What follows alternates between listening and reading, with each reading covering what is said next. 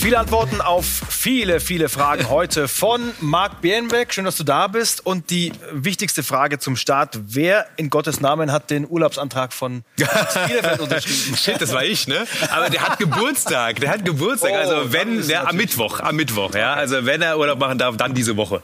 Okay. Gönnen wir ihm den freien Abend. Wir machen diese Themen heute.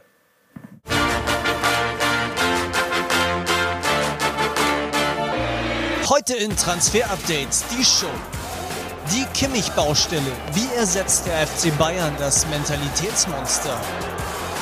Außerdem, deshalb ist Union Berlin so stark, der Transfercheck. Und das Winter Window. So plant Barca mit Depay und Garcia. Das und mehr jetzt in Transfer Updates. Die Show.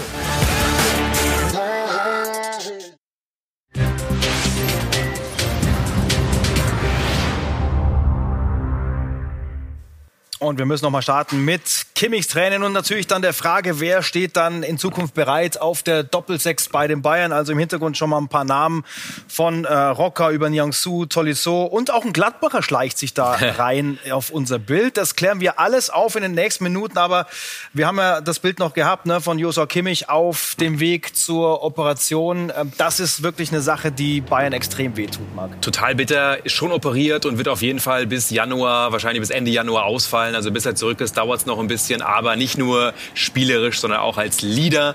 Äh, natürlich wird er fehlen, also der ist so nicht zu ersetzen. Ja, da fällt so ein echter Vulkan weg, ne? Auf dem Platz. Einer, der immer vorangegangen ist und die Mannschaft auch in gewissen Situationen gerettet hat, sportlich gesehen.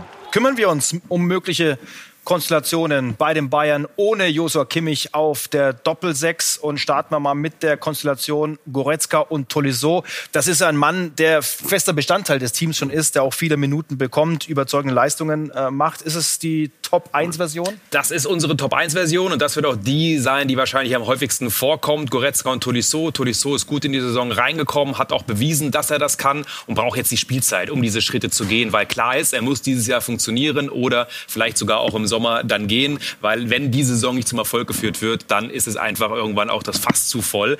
Das ist die Einser-Version, da merken wir auch schon, wir haben jetzt die Zweier-Version, dass es einige Varianten gibt. Also eigentlich hat man genug Jungs, die auf der Doppel-6 spielen könnten. Marc Rocker ist natürlich auch eine Möglichkeit. Das wäre eine sehr offensive Variante. Spielstark ist er ja auch. Noch nicht drin unbedingt in der Saison. Ähm, braucht noch ein bisschen, aber er könnte natürlich auch jetzt die Chance bekommen. Und dann haben wir natürlich noch äh, den äh, jungen Franzosen Nianzou. Wir haben Bilder vom Training. Du bist da öfter, kannst da zuschauen. Ähm, die halten große Stücke auf den und viele Fans, glaube ich, da draußen wissen noch gar nicht, was der so richtig kann. Ne? Alle sagen, der ist sowas von geil. Also wirklich jedem, mit dem ich spreche, auch von den Scouts, von den Trainern, äh, ein bisschen aber auch zu Jungs aus seiner Vergangenheit, die mit ihm gespielt haben. Er ist zurück im Training. Hier ist er am Ball. Bilder von heute, denn diese Länderspielpause wird für ihn entscheidend sein, dass er da die nächsten Schritte geht. Und ich glaube eben auch, dass er jetzt einer ist, der in diese Rolle rein kann. Ja, Innenverteidiger, aber eben auch Sechser. Und deswegen wird es interessant, ob er dann wirklich auch den nächsten Schritt geht. Wir haben außerdem noch äh, Javi Martinez, äh, den alten Haudegen, den du eigentlich Ja. immer reinwerfen kannst. Der geht immer. Äh, wir haben Angelo Stiller, einen jungen Mann, den wir auch schon gesehen haben, aushilfsweise. Und dann haben wir natürlich auch noch, äh, um zurückzukommen auf unser Bild, äh, einen Gladbacher, Dennis Zakaria. Wie Ja. ernst ist die Geschichte um diesen Mann? Ja, du hast gerade auch zum Beispiel Angelo Stiller äh, genannt. Das sind natürlich alles Jungs, die sehr spielstark sind. Rocker beispielsweise auch. Und irgendwo gibt's diesen zweiten defensiven Sechser nicht unbedingt beim FC Bayern. Und Dennis Zakaria wer ist. Natürlich hat er auch mit seiner Verletzung immer noch zu kämpfen, noch nicht zurück äh, bei Gladbach. Und das ist auch so ein bisschen das Problem. Aber es gab einen Austausch, auch nach unseren Informationen, mehrfach. Und ähm, gerade auch die Kaderplanung bei Bayern ist großer Fan von Zakaria. Trotzdem, ein Wechsel ist noch extrem weit. Winterwechsel so gut wie ausgeschlossen, auch weil er eben noch nicht zurück ist auf dem Platz. Und deswegen wird der FC Bayern Stand jetzt definitiv die Kimmich-Lücke aus den eigenen Reihen bestücken. Werden wir aber trotzdem im Auge behalten für die nächsten Transferperioden und äh, kommen äh, zu einem Update mit einem Mann, der auch immer wieder vom Mittelfeld träumt. Ja. David Alaba. Wäre auch eine Variante für die Sechs, definitiv. Ähm, allerdings hat Hansi Flick klar gesagt, er sieht David als Innenverteidiger, auch wenn Alaba gerne auf der Sechs spielen würde. Und er würde ein Riesenloch natürlich reißen. Also er ist Abwehrchef und deswegen gehe ich nicht davon aus, dass er auf der Sechs aufläuft, sondern dass anders gelöst wird, wie eben gerade. Aber da geht es jetzt um die berühmte Bayern-Tür, Tür zu, Tür auf. Wie groß ist der Spalt momentan, was die Vertragsverlängerung angeht? Strategie interessant äh, vom FC Bayern, auch durch Rummenigge, Charmoffensive ja fast so ein bisschen gestartet und natürlich ist die Tür noch ein kleinen Spalt auf. Ist sie nicht mehr auf. Warum? Weil kein neues Angebot rausgeht. Und letztendlich wird David Alaba Stand jetzt das letzte Angebot, das ja offiziell vom Tisch ist, nicht annehmen. Und momentan stillruht der See, gibt keine Gespräche, keine Verhandlungen. Ähm, Im Lager Alaba geht man definitiv davon aus, dass man erst im Frühjahr wieder überhaupt sich mit der Zukunft dann ab Sommer ablösefrei auseinandersetzt. Und bis dahin soll nichts passieren. Und dann müssen wir uns einige Konstellationen nochmal durchdenken. Und äh, das machen auch unsere Fans da draußen, ne? ja. die, die regelmäßig Transfer-Update, die Show gucken. Äh, äh, Ihr seid geil. Bild aus vergangener Woche. Danke an alles, was da reinkommt, muss man mal an dieser Stelle sagen. Und stellvertretend hier ein äh, offiziell ein Fan des ersten FC ja. Saarbrücken, der einfach mal das Logo da drauf geklatscht hat. Super, ne? Der Kai rein implementiert in unsere Grafik als Screenshot. Super geil. Ähm, also erster FC Saarbrücken noch ein weiterer Vorschlag neben Barcelona und Madrid. Allerdings müssen wir sagen, und dann gibt es natürlich auch bei solch einem tollen Vorschlag auch unseren offiziellen Transfer-Update Daumen. Ja. Denn das wird, Thomas, Nix. Nix. also, was so ernsthaft bei uns reinflattert, das äh, beantworten wir auch ernsthaft TU-gerecht mit unserem Daumen. Tut uns leid, Richtung Saarbrücken. Aber danke auf jeden Fall für eure vielen Nachrichten immer und das ist eine davon, also sehr geil. Nehmen wir auch gerne immer wieder mit rein. Nächstes Update von den Bayern. Äh, Jerome Boateng äh, ist gut in der Mannschaft drin, zeigt gute Leistungen, fester Bestandteil des Teams. Vertrag läuft aus. Und ist einfach momentan wieder top in Form, spielt richtig gut, hat ähm, alles weggespielt eigentlich, wenn er jetzt drin war, äh, Tor gemacht. Also mhm. deswegen ist es schon eine tolle Leistung. Trotzdem, momentan stehen die Zeichen absolut auf Abschied. Es gibt keine konkreten Gespräche, sollen auch nicht geführt werden. Und das wird interessant, ob man doch nochmal rückfällig wird beim FC Bayern, die Meinung ändert und Jerome Boateng doch halten will. Momentan sieht aber alles nach einem ablösefreien Wechsel im nächsten Sommer aus. Und da bin ich mir sicher, wird es Abnehmer geben. Dafür spielt er einfach derzeit zu gut. Ja, kommt alles auf die Liste, ne? Alaba Innenverteidiger, Boateng Innenverteidiger. Also da scheint dann der größere Umbruch äh, vonstatten zu gehen. In den nächsten Transferperioden werden wir gut beobachten. Einer ist schon weg, Michael Cuisance abgegeben als Laie vorerst zu Olympique Marseille. Hat da dreimal im Kader gestanden, war dreimal in der Startelf, äh, jeweils im offensiven Mittelfeld unterwegs gewesen und er hat einen richtigen Fan dort schon. Und zwar den Trainer von OM, André Villaborsch, der sagt nämlich folgendes, ich bin sehr zufrieden mit ihm, seine Leistungen sind exzellent. Ich hoffe, dass wir die Kaufoption aktivieren können. Und dann müssen wir festhalten, das geht ziemlich schnell mit der neuen Liebe.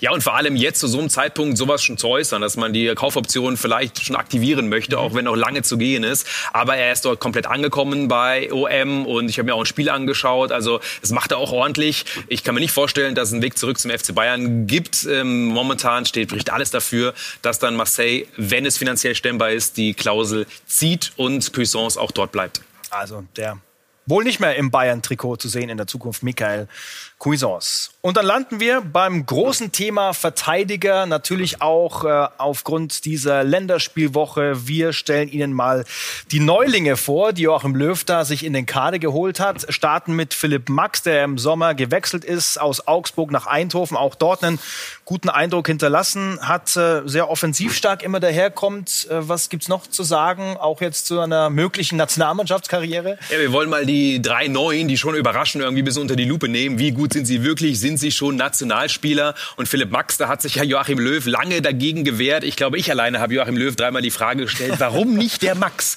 Und wir sehen, ähm, dass er auf jeden Fall schon Stärken hat, gerade Tore, Vorlagen, auf jeden Fall richtig gut. Zweikampfquote völlig okay. Die Passquote, da kann und muss er auch noch besser werden. Also wir sehen, dass er dort auf der Position schon eine Option ist und vor allem, weil die anderen eben auch nicht funktioniert haben. Robin Gosens ja momentan eher so ähm, äh, der Linksverteidiger Nummer eins, auch weil Halstenberg immer wieder verletzt ist. Aber ähm, ja, mal schauen, ob er seine Chance nutzt. Philipp Max äh, hätte nicht gedacht, dass Yogi ihn nochmal nominiert. Also dunkel immer die äh, schlechtesten Werte, die wir da in der Auflistung haben. Das nochmal zur Einordnung. Ähm, wenn du Joachim Löw auch schon mal gefragt hast, nimm doch mal den Riedle Baku mit dazu. Dann hast du jetzt einen Pluspunkt bei mir. Habe ich noch nicht gefragt, ah. ja, das nicht, aber Was für Lücken ja, das bitte? ich wusste schon, ich wusste schon, dass er in der U21 einen richtig guten Ruf hat, ja. ja. Und natürlich ist es jetzt auch ein bisschen Glück, dass er mit dabei ist, einfach äh, wegen der Verletzung auch, ja. Trotzdem super Typ, gerade tolles Tor gemacht gegen die Hertha, offensiv stark, sieben Scorerpunkte hat er auch schon. Keiner schlägt auch so viele Flanken wie Riedle Baku mhm. und er ist auch so ein gute Laune-Typ, der sich in jede Mannschaft schnell integriert und deswegen freue ich mich, ihn auch äh, zu sehen. Und trotzdem, wenn wir auch auf die äh, Grafiken schauen, wenn wir auch da so ein bisschen in die Analyse reingehen, äh, merken wir schon, dass Riedle Baku noch viel Luft nach oben hat. Zum Beispiel das Passspiel, das ist ausbaufähig. Also er ist ein Spieler, der momentan zwar in der Bundesliga gut performt, trotzdem äh, gegenüber den anderen, gerade wir sehen diese Passquote, da fällt er extrem ab, hat er schon zwei Tore gemacht zuletzt und auch die Assists sind stark, denn gerade die Flanken, die er schlägt, die sind sehr, sehr gefährlich und Zweikampfquote ist okay, aber auch kein Vollburner.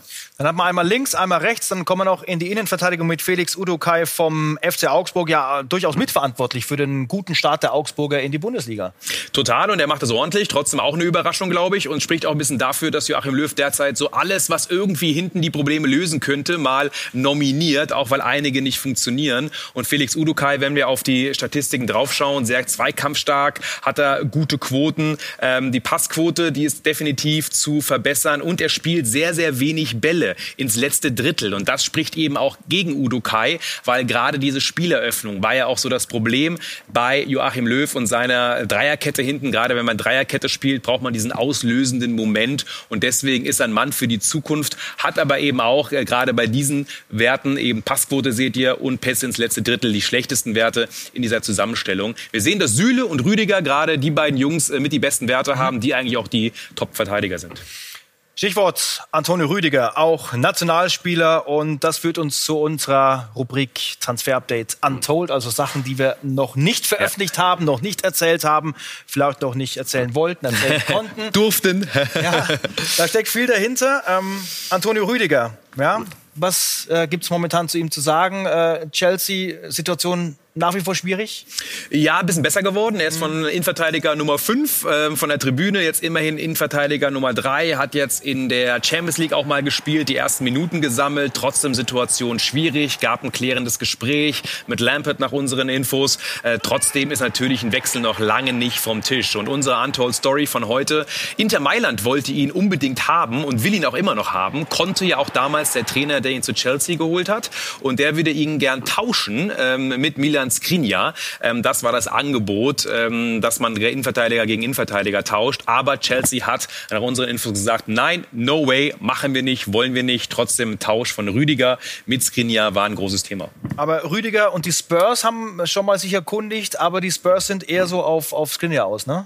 Ja, und das ist ein bisschen heißer als Rüdiger gerade. Trotzdem, man merkt schon, es sind ähnliche Vereine, die diesen IV, den Innenverteidiger suchen und Spurs eben auch unbedingt, gerade auch schon im Winter. Und weil Skriniar einfach auch bei Inter Inter schon länger äh, Schwierigkeiten hat. Letztes Jahr schwere Rückrunde, nicht im Finale gespielt, konnte steht nicht so auf ihn. Skriniar wollte nicht unbedingt weg von Inter, der wollte eigentlich unbedingt bleiben, hat es auch mehrfach gesagt, auch intern. Trotzdem, eigentlich würde Inter ihn gerne verkaufen. Ein IV ist auch Osan Kabak, der 20-jährige Türke vom FC Schalke. Da ist im Sommer vehement dagegen sich ausgesprochen worden, diesen Mann zu verkaufen. Ähm, was heißt das jetzt für die Situation? Ähm, was muss Schalke machen?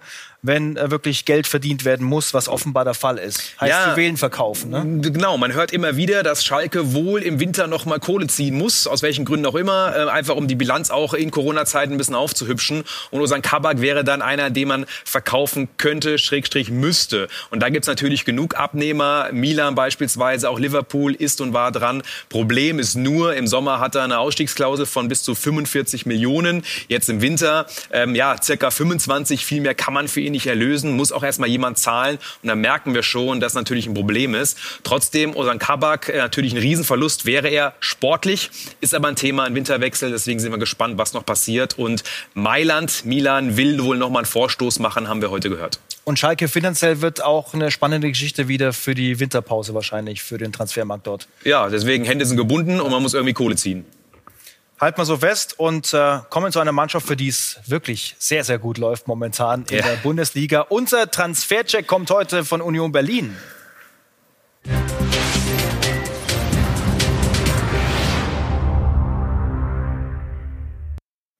Ja, was für eine Zwischenbilanz, ne? Bundesliga Platz Nummer 5, das wäre Europa League. Ich weiß, dass das dort äh, absolut keiner hören möchte. Erst recht aber klingt geil. Ja? Fischer klingt natürlich cool und wir haben noch ein Stück zu gehen, aber wir können ja mal uns drum kümmern, wer oder was dafür verantwortlich ist und das macht Hannes Jacobi aus Berlin.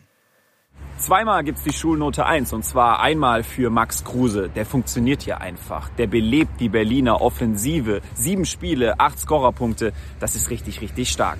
Und noch eine Eins gibt's für Robin Knoche. Der hatte ja 15 Jahre lang beim VfL Wolfsburg gespielt. Da hatte ich auch durchaus Zweifel, ob der vielleicht ein bisschen Anlaufschwierigkeiten haben wird hier in der Hauptstadt. Aber dem war überhaupt nicht so. Der kam hier an, spielt seitdem jedes Spiel in der Innenverteidigung, immer über 90 Minuten und das egal ob in der Dreier- oder Vierer-Abwehrkette. Schon interessant, wie unterschiedlich aus medialer Sicht die zwei Neuzugänge auf der Torhüterposition bei Union Berlin sind. Auf der einen Seite haben wir Andreas Lute. Cool, souverän, abgeklärt, unaufgeregt. Bisher noch keine Patzer in dieser Saison, Schulnote 2. Und auf der anderen Seite haben wir Loris Karius, sein Herausforderer. Den findet ja nicht nur Sofia Tomalla interessant, sondern auch die Medienlandschaft. Dass er auch ein richtig guter Fußballer und Torhüter ist, das konnte er auch aufgrund einer kleinen Verletzung hier in Berlin noch nicht so wirklich nachweisen. Eine Schulnote zu vergeben ist noch nicht möglich. Union war ja durchaus fleißig unterwegs auf dem Transfermarkt in diesem Sommer. Bei vielen Spielern kann man allerdings noch gar keine Schulnote vergeben. Nur ein paar Beispiele. Poyampalo und Teucher, zwei neue Stürmer, die haben beide schon getroffen, aber noch relativ wenige Spielminuten auf der Uhr. Ein Keita Endo oder ein Nico Schlotterbeck, die plagen sich mit Verletzungen rum und andere Neuzugänge wie zum Beispiel ein Griesbeck oder ein Gieselmann, die brauchen einfach noch ein bisschen Zeit. Transferbilanz dort ganz in Ordnung. Weniger beim ja. VfL Wolfsburg. Trainerkiller, Fragezeichen. Es knirscht also zwischen dem Trainer und dem Geschäftsführer Jörg Schmatke, weil eben plötzlich nach Transferschluss, wochenlang danach, äh, die Transfers eine ganz entscheidende Rolle spielen. Und zwar auch für den Job des Trainers. Und da sehen wir, wie wichtig auch die Transfers sind und wo sich auch ein Streit entbrennen kann oder entfachen kann. Und da merken wir schon, dass das Detail auch ähm, wichtig ist. Welche Spieler kriegt man und welche nicht und was will der Trainer? Was wollte der Trainer denn, was er nicht bekommen hat? Ja, Spieler mit Tempo und Tiefgang. Und das hat er ja auch sehr deutlich gemacht im Interview mit ja. uns. Und ähm, er hat zwar Maximilian Philipp bekommen, aber nicht die Spieler, die er wollte. Er piekst immer wieder ein bisschen ja. in den Interviews. Wir haben hier mal zwei Beispiele und haben heute auch exklusiv die Reaktion von Sportdirektor Marcel Schäfer Schäfer. Wir haben auch in der Offensive war eines unserer großen Transferziele hier einen Spieler mit, mit Tempo und Tiefgang zu holen. Das haben wir halt äh, nicht geschafft aus verschiedensten Gründen. Und äh, ja, das, äh, die Situation ist halt so, wie sie jetzt ist. Ich habe immer in diesem Zusammenhang ähm, in der Wir-Form gesprochen, habe gesagt, ja, wir hatten oder haben ein Anforderungsprofil definiert. Äh, und wenn ich von wir spreche, dann meine ich äh, uns alle zusammen. Und ja, wie es im Fußball immer sein kann, äh, konnten wir halt das dann nicht realisieren. Es gibt es immer wieder mal und ich habe nicht mehr und nicht weniger gesagt dazu. Ich glaube, dass der Oliver ähm, ja, ähm, ein Thema angesprochen hat, das man intern klären sollte. Ich denke, Kaderplanung ist ein, ein Themenbereich, der immer, äh, sage ich mal, intern besprochen werden muss. Und da ist es auch kein Problem, wenn man mal unterschiedlicher Auffassung ist, wenn man sich auch mal reibt. Ich glaube, das ist sogar förderlich und, und äh, produktiv für einen Verein. Ähm, aber das Thema öffentlich zu platzieren, glaube ich, war nicht richtig. Und auch vom Zeitpunkt her war das so, glaube ich, dass man so ein Thema äh, nicht äh, äh in, der, in der Öffentlichkeit ausdiskutieren muss. Gerade nicht, wenn man zwei Tage später gegen Hoffenheim spielt gespielt. Wie gesagt, weil es in dem Spiel sehr, sehr wichtig war für uns, einen Heimsieg einzufahren. Was wir getan haben, aber ich denke, der Zeitpunkt war wirklich mehr als unglücklich. Klare Kritik am Trainer von Marcel Schäfer. Das Thema ist aber so auch nicht mehr so einfach einzufangen. Es geht speziell um zwei Namen, ne? Ja, vor allem zwei, weil die große Frage ist, welche Spieler wollte er und hat er nicht bekommen? Also es sind diese Außenspieler mit Tempo und Tiefgang. Einer ist Jakob Brün-Larsen, der eben dann zu Hoffenheim gewechselt ist, allerdings eben auch für neun Millionen. Und da merken wir auch schon, so hören wir immer wieder aus Wolfsburg, finanziell war das dann teilweise eben auch nicht umsetzbar, was ähm, oder wen äh, Oliver Glasner wollte. Und er hat sich unter anderem verliebt in Brün Larsen, der natürlich vielleicht auch nicht der Heilsbringer ist, weil er bei Hoffenheim letztendlich jetzt auch noch nicht richtig angekommen ist, aber eben so ein Spielertyp. Und der zweite Name ist äh, Linton Miner. Und da hat man lange verhandelt, immer wieder mit Hannover 96. Allerdings waren die Forderungen schon extrem groß. Zweistellige Millionensumme als Ablöse, das wäre für die Wölfe nicht möglich. Und wir sehen schon, es sind keine ganz großen Namen, ne? aber mhm. Spielertypen, die Glasner für sein System, für die Weiterentwicklung wollte. Jetzt wird ihm vorgeworfen, er würde nicht attraktiv genug spielen. Und das wären Jungs gewesen, ähm, wo er dann immer wieder wohl sagt, na ja, aber damit hätten wir nochmal eine ganz andere ähm, Spieldidaktik gehabt. Und ja, das sind die Namen, um die es unter anderem geht. Warum vielleicht es auseinandergeht. Ja, der Transfermarkt kocht nochmal auf beim VfL Wolfsburg, weil eben nicht alles äh, den Trainer glücklich gemacht hat. Und deswegen ist auch unser Kollege Markus Jürgensen da draußen sehr skeptisch, ob das noch eine große Zukunft hat. Gibt es nach der zuletzt öffentlich geäußerten Kritik von VfL Wolfsburg-Trainer Oliver Glasner überhaupt noch eine Basis für eine gemeinsame Zusammenarbeit? Geschäftsführer Jörg Schmatke und Sportdirektor Marcel Schäfer haben sich zumindest irritiert über die Art und Ort dieser Kritik gezeigt. In der Länderspielpause soll es nun ein klärendes Gespräch geben. In diesem werden die Verantwortlichen des VfL ihrem Trainer mitteilen, wie sie sich in Zukunft die Zusammenarbeit vorstellen. Klar ist bereits vorher, dass der VfL seinen Trainer kurzfristig nicht entlassen wird. Ob der Österreicher allerdings mittel- und langfristig hier in der Volkswagenstadt eine Zukunft hat, darf zumindest bezweifelt werden. Für Sie vor Ort hier in Wolfsburg, Markus Jürgensen, Sky Sport News. Und gleich neu bei uns im Transfer-Update Winter Window, der Blick ins nächste Transferfenster im Januar. Heute mit der großen Baustelle des FC Barcelona. Bis gleich.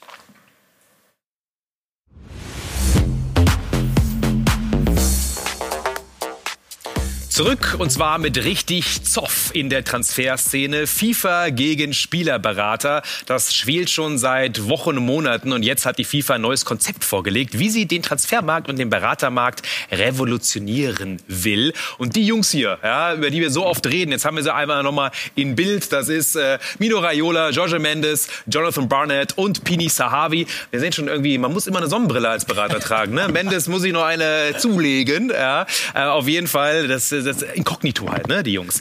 Die sind momentan richtig sauer und zwar auf die FIFA wegen eines neuen Konzeptes und da geht es natürlich um Kohle. Die FIFA will das System so ändern. In der Mitte haben wir die FIFA Bank einfach nochmal reingestellt, denn das ist das Zentrum des Ganzen. Alle Transfersummen und Zahlungen an die Berater sollen ab sofort über eine FIFA Bank laufen. Das Ganze quasi als Planung noch lange nicht durch, aber wir sehen jetzt drei Spielerberater in diesen schwarzen Silhouetten, denn drei sind oft involviert in Transfers. Agent A vom Ex-Club, vom abgebenden Club, der soll ab sofort 10% Ablöse bekommen. Agent B, derjenige vom aufnehmenden Verein, 3% des Jahresgehaltes des Spielers und der Spieleragent C, das ist dann wirklich der letztendliche Agent vom Spieler, auch 3% des Jahresgehaltes. Bisher waren das meistens circa 10%, teilweise ja auch Signing-Fees für eine Unterschrift, dass ein Berater einfach Summe X bekommen hat. Und ab sofort ähm, will die FIFA gerne dann das Ganze so haben, dass alle das Gleiche bekommen in dieser Aufteilung. Insgesamt wäre das normalerweise eher weniger Geld für die Berater und deswegen ist eine Einigung eigentlich eher unwahrscheinlich. Großer Streit und der geht auch weiter, aber auf jeden Fall super interessant für den gesamten Transfermarkt, denn dieses Modell will von der FIFA eingeführt werden. Und jetzt neu bei uns, Marc, das Winterwindow. Wenn es draußen kalt und frostig ist, da läuft der Markt so richtig heiß. Unser Blick ins nächste Transferfenster im Januar mit dem Blick auf die Baustelle Barcelona. Ja, Pleite-Gerüchte dominieren da sogar die Schlagzeilen. Wie äh, dringend ist es beim FC Barcelona und was ist geplant? Richtig dringend. Haben keine Kohle, wollen aber trotzdem Transfers machen, weil zu groß der Verein und deswegen will man im Winter definitiv aktiv werden. Und da gibt's Namen, zum Beispiel Memphis Depay, der Mann von Olympique Lyon. Ja, es gibt zwei Jungs, die man definitiv holen will. Das ist einer. Man will für den Sturm ähm, nachlegen und für die Innenverteidigung. Depay, wissen wir ja, war man im Sommer auch schon dran, hat ihn nicht bekommen. Er soll geholt werden und am besten eben schon auch im Winter, auch wenn er im Sommer ablösefrei ist. Und dann haben wir noch ähm, Eric Garcia, der könnte ein Rückkehrer werden. Ne? Der Mann ist äh, weggegangen zum äh, Manchester City und der ist weiterhin begehrt bei Barca. Das wird auch normalerweise der Innenverteidiger-Transfer. Auch da eben im Sommer fast schon fix, weil man ist sich einig mit Garcia und auch mit Depay für den Sommer. Aber, und jetzt wird es interessant, ähm, der FC Barcelona hat ein besonderes Modell vor. Man will die Spieler am 1.1. signen, ablösefrei für den Sommer und dann mit den jeweiligen Vereinen, also mit City und mit Lyon, in die Verhandlungen gehen. Wir würden sie gerne jetzt schon haben. Ab Sommer haben wir sie ja schon. Und eben äh, dadurch die Ablösesumme so ein bisschen drücken. Man will höchstens 8 bis 10 Millionen jeweils jeweils zahlen. Und das ist so ein bisschen das Modell. Allerdings muss Barca erst verkaufen, bevor man überhaupt Kohle hat. Trotzdem, Depay und Garcia sollen im Winter geholt werden. Also besondere Transfertaktik made by Barca und das führt uns auch äh, zu Spielern, die im Sommer ablösefrei sind. Äh, wir haben Ihnen zwei vorgestellt und hier kommen noch weitere. Ja, auch Lionel Messi ist dabei, David Alaba haben wir besprochen. Ähm, wir kümmern uns ähm, aber um zwei Milan-Namen: Gianluigi Donnarumma und Hakan Çalhanoğlu. Was gibt's Neues aus Mailand? Ja, da laufen momentan die Vertragsverhandlungen. Man möchte beide gerne unbedingt halten. Natürlich Donnarumma als das Torwarttalent überhaupt in Italien. Ähm, sieht ganz gut aus, haben wir heute noch mal gehört. Bei Chalanolu ist es ein bisschen komplizierter. Da ist man gerade auch von den Finanzen noch relativ weit auseinander. Aber der ist momentan eigentlich der Gamechanger im Mittelfeld. Spielt alles, ist der, äh, ja, äh, sagen wir mal, Dreh- und Angelpunkt im offensiven Mittelfeld. Ähm, allerdings aus der Premier League gab es einige Anfragen. Also ein bisschen ist er ja vom Radar verschwunden gefühlt gefühlt hier, auch weil er nicht für die deutsche Nationalmannschaft spielt. Trotzdem Chalanolo richtig gut in Form. Und ähm, Milan ist fast ein bisschen spät dran, um zu verlängern. Ja, also so ein bisschen die Bayern-Taktik. Und deswegen hat Maldini, der technische Direktor, dort auch ein bisschen Druck jetzt gemacht. Also die Liste der Ablösefreien 2021 ist äh, sehr prominent besetzt. Das wird eine Absolut. spannende Geschichte. Und wir sind fast am Ende, aber es darf natürlich der Scouting-Report nicht fehlen.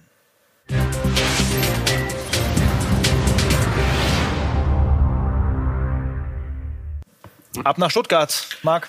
Und hat auch seine ersten Minuten gesammelt in der Bundesliga. Momo Sissé, rechts außen, super talentiert, äh, klassischer rechts außen, schnell, dribbelstark, ähm, geht gut in die Tiefe, ist einer aber auch mit einem guten Abschluss und hat das, ja, die gewisse Leichtigkeit im 1 gegen 1. Also ich hoffe, er wird auch noch mehr Minuten bekommen in der Bundesliga, auch wenn er noch kein fertiger Spieler ist. Auf jeden Fall ein Player to watch.